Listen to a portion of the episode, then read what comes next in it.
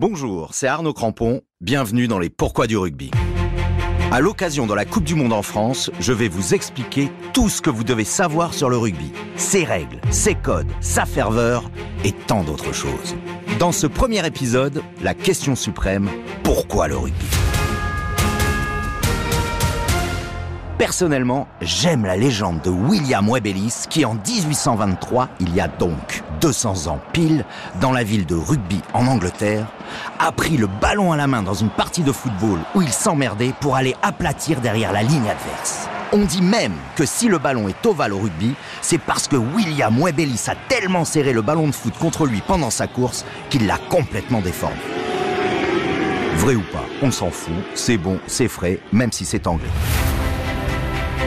Bien sûr qu'on connaît des ancêtres rugby, comme la soule au Moyen-Âge en France, où ça tartinait sévère pour récupérer une panse de brebis, ou le knapan au Pays de Galles, le hurling en Cornouailles et en Irlande, ou le calcio en Italie.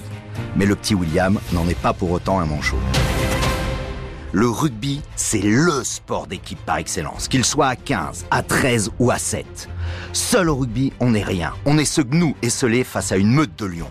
On se fait bouffer. Au rugby, on peut pas la jouer perso, comme on dit.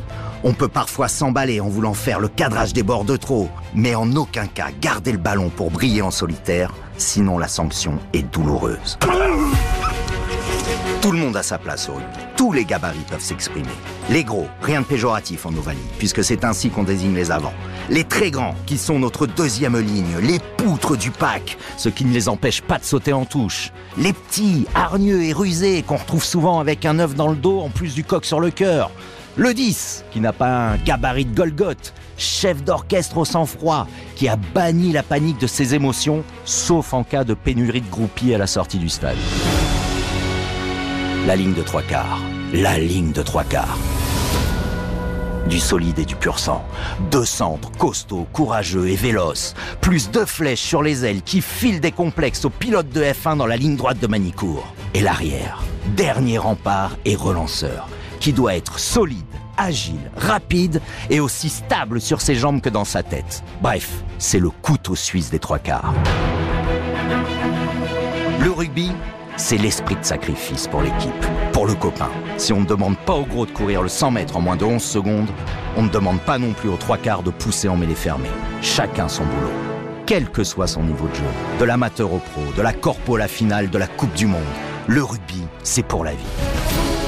Jean-Pierre Rive l'a tellement bien évoqué en disant Le rugby, c'est l'histoire d'un ballon avec des copains autour, et quand on enlève le ballon, il reste les copains.